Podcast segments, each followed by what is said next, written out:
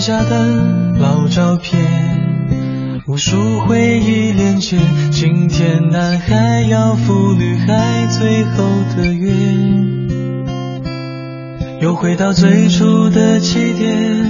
呆呆地站在镜子前，笨拙系上红色领带的结，将头发梳成大人模样，穿上一身帅气西装，等会儿见你一定比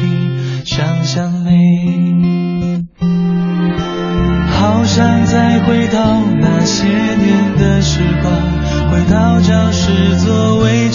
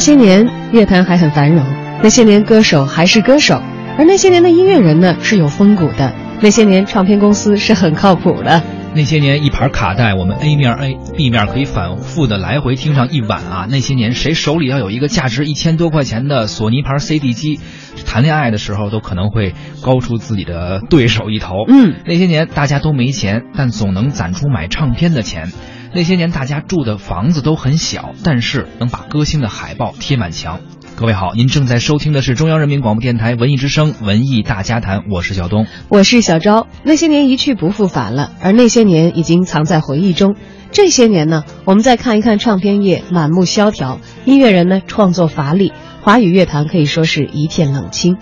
中央人民广播电台北边的乐坛公园啊，好像都显得比华语乐坛要热闹很多。同样是乐坛，二十年前，华语乐坛随便一个唱片公司做一张专辑，像样的专辑就要好几百万。那个时候，乐坛周边的一套房才几十万，而如今，华语乐坛再大牌的歌手也不愿意花几十万做一张专辑了。但是，咱们中央台北边乐坛南街的房子已经涨到几百万了，呃，还只能是个小户型。上星期呢，有这样一则消息来引发了大家的关注。胡夏，也就是现在我们所听到的这首《那些年》的演唱者，在参与某微商的商演的时候，唱歌时频频出错，被工作人员逼迫重唱再重唱，并且有照片、有视频作证。之后呢，他被诟病称拿了五十万演出费，但是没能很好的完成他的演唱的工作，敬业精神和职业素质。呃，令人堪忧啊！这是发这个视频的一一些人的语言啊。嗯。那么事后呢，胡夏的工作室以及胡夏的粉丝纷纷辟谣，说当天晚上的演出当中呢。胡夏唱了合同当中所签订的两首歌曲，而且态度谦逊，配合度也非常的高。甚至当活动进行到某个环节的时候，主持人想让胡夏唱一下他们品牌的主题曲《微商》的歌曲的时候，虽然这首歌胡夏之前并没有接触过，而且他已经完成了之前的演唱，但依旧还是配合该企业的领导一同演唱了这首歌，还负责了和声。可谁知道演出结束之后，结束后呢？主办方觉得，呃，胡夏你唱的这个歌有问题。不是特别好，所以在他离开的时候就把他拦住了，要他回来重新唱这首歌。他们这首微商的歌曲，理由就是合同要求你唱两首歌，但是第二首是因为音响的问题啊，还是因为你唱的不熟练等等原因，他们不满意，让他回来重新唱。当时呢，这个活动结束后啊，舞台设备都已经在拆卸的过程中了。咱们很多网友也看过这个视频，我当时也看了，主办方态度十分恶劣，把胡夏围在这个舞台上。其实观众已经散场了，但是就在这个拆到一半的舞台上，要求胡夏，如果你不唱，不唱对就不许走。说有唱错字的地方，其实唱的是胡夏合同之外，是就是他们那个企业自己的歌曲，而且一而再再而三的重来。歌手也好，艺人也好，嗯在商演的环境里，呃，接触到了商人啊，是怎么样的情况呢？把艺人逼到了今天这样的地步。当时呢，他也是面对这种刁难，为了避免冲突加剧，所以说我就唱这首歌吧。本以为呃唱完就完了，谁知道中途多次被假打断。特别是我看那个视频，有一次是基本上第二遍，呃已经唱到副歌了，但是说停停停，音乐停。这个主办方这个他们微商啊就说，因为你有一个字儿唱错了，我记得应该是，呃寻找，呃胡夏唱成了找寻。不行，从头来，是从前奏第一遍再唱一遍，不是说接着唱就行了。然后这样好像唱了得有两三遍吧，才算是完事儿。完整的把歌唱完之后，主办方要求胡夏向所有人道歉，才算结束这件事儿。哎，这个场场景啊，让人觉得有点似曾相识啊！我不知道小东还记不记得以前我们中学课本里头语文课文里头有一篇叫《鲁提辖拳打镇关西》。鲁提辖去拳打镇关西之前，先到了他的肉铺，说我先要两斤这个瘦肉，几斤瘦肉全部细细的剁做这个嗯。肉泥，然后再要几斤肥肉，细细的剁做肉糙，嗯。然后还要几斤肥肉加瘦肉，细细的剁做寸筋呃寸筋软骨，细细的再剁成肉泥，为的就是，哎，先找你事儿。然后激怒你，你，然后找个 找个理由修理你，这是当时这个鲁提辖拳打镇关西里的这个场景。好在胡夏当时，呃，算是为了避免冲突的进一步升级，非常配合，非常谦虚。很多粉丝，甚至其实我不算他的粉丝，很有很多像我一样的路人看过之后都为之，呃，对这个小伙子感觉挺动容的吧，能够一忍再忍。就还是觉得这个唱完这首歌，还是觉得主办方给他提的这些要求过分了啊，有些刁难，哎，有些刁难就有点像这个冲着叫板的劲儿，或者今天我就掏了钱了，你就唱到也满意，有点这个意思来的是吧？啊嗯，那么。歌手、艺人、商演、商人啊，这些角色，其实，在我们刚才所说的这个事件当中都出现了。呃，但是艺人、歌手和商人之间的关系，却和我们所熟悉的那个华语音乐非常红火的年代好像不太一样了啊。嗯你说胡夏好好的一个艺人啊，出去这个呃赚点钱也不容易啊，但是这个被。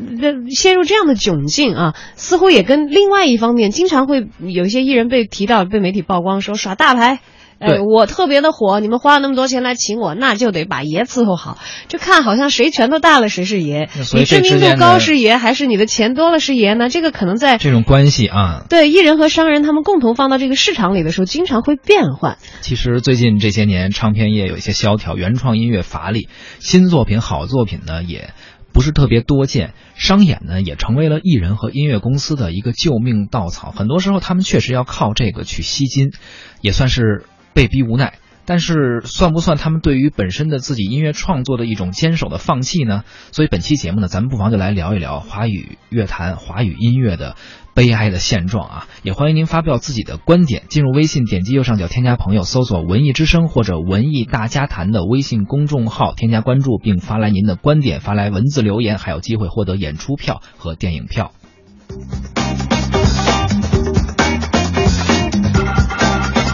其实，在今天的节目里头啊，我们并不想说是我们站在哪边，我们去声讨谁，然后再去声援谁。因为说实际啊，像胡夏遇到的这种情况呢，呃，在这次单个的这个情况来讲，好像显得胡夏是委屈了啊。我们看到的视频里是这样，但是其实，在整个娱乐圈里头，可能很多时候，呃，有的时候也是人家甲方委屈，说我花了这么多钱，结果被一些大牌的音乐人也好，明星也好，你你们让我觉得钱不但花的不爽，还让我觉得一肚子气啊。是，就这件事而言，呃，我我们不是说去谴责谁或者去支持谁啊，仅就这件事儿，其实我个人来说，我觉得胡夏做的还是挺好的，起码是比较谦逊，呃，比较谦虚，比较谦逊，而且顾全大就把这事做好了。微商确实有些过分，但是呢，咱们为大家谈更希望做到的是把不同的观点呈呈现出来，并且通过一件事情去洞察它背后的一些联系或者这些现象的成因。嗯，众所周知啊，近十年来，甚至说是更长一段时间，国内的音乐市场是什么样的，大家的心里都有数。嗯我们也无数次的在节目当中是访谈过我们的音乐圈里的很多圈中人了啊，嗯大家都公认这样一个萧条的事实。相较于商演的收益而言呢，卖唱片那点钱真的是不值一提了，收益和付出应该是完全不成正比的。于是，越来越多的歌手呢。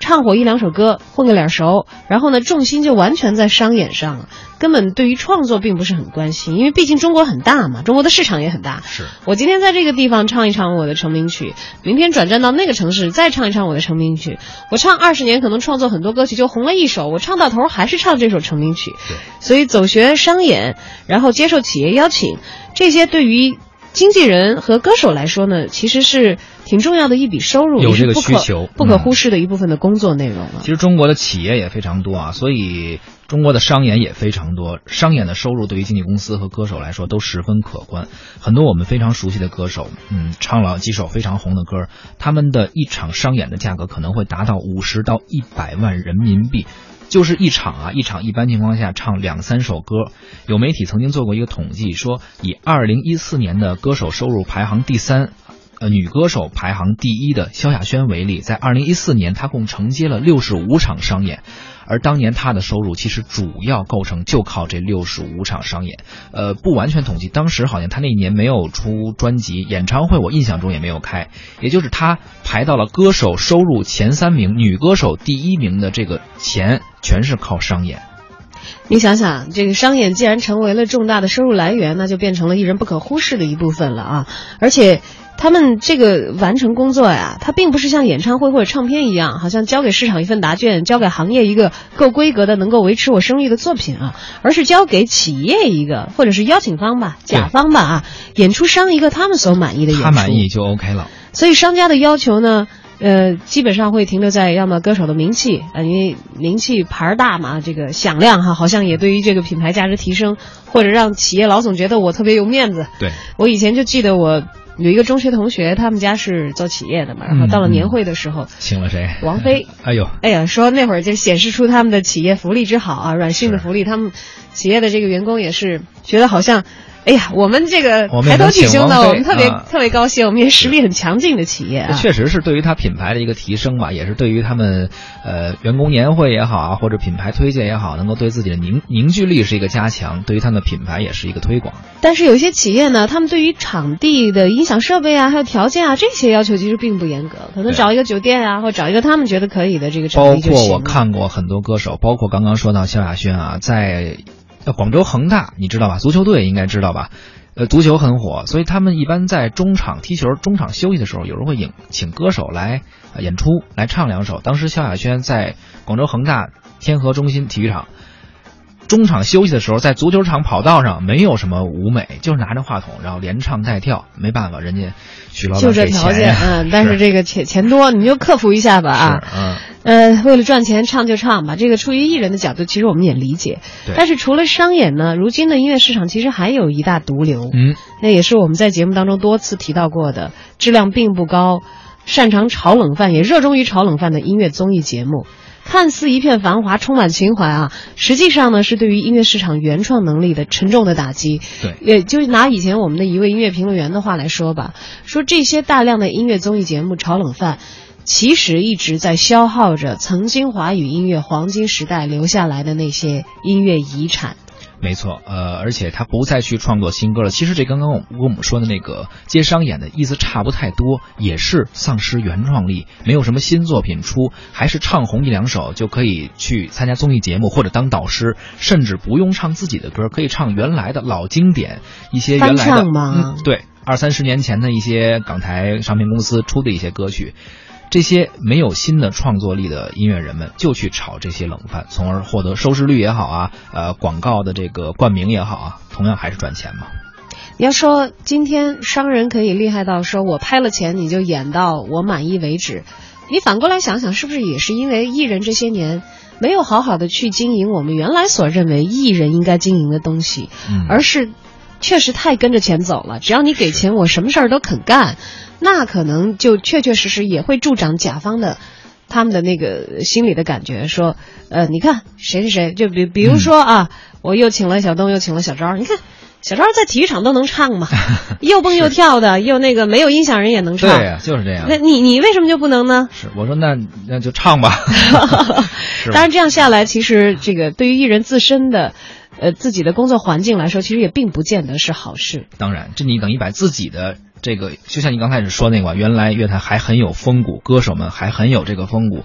他认为自己是搞音乐的也好，搞艺术的也好，还是有那么一点小小的傲骨在心头的，而不是说你给了我钱就可以去买我的艺术。这个东西虽然在当代音乐市场是一个消费品，但是不是说。你花钱就可以让我想干什么就干什么。对，我们经常会在说说，在市场化的进程当中，我们要尊重市场的规律。但也像我又想起前两天我们的评论员啊，柴卢静老师所说的那句话，你知道，超级快速的市场化，有的时候让资本一下子涌进来，资本它是非常天真的，直接追逐它的暴利的，对，或者是它的每一分钱要达到它所要实现的目标。资本进来之后，其实完全有能量迅速的毁掉一个行业。当然，它毁掉的不仅仅是现在，可能还毁。掉的是那些有着音乐梦想的这个时代的年轻人的一个音乐梦想和一个音乐前程，因为在这个时候，那些热钱是追逐他们认为可能相对成熟的人，相对成熟的一些项目。那么，如今还保有着一些音乐梦想的年轻人，可能就没有机会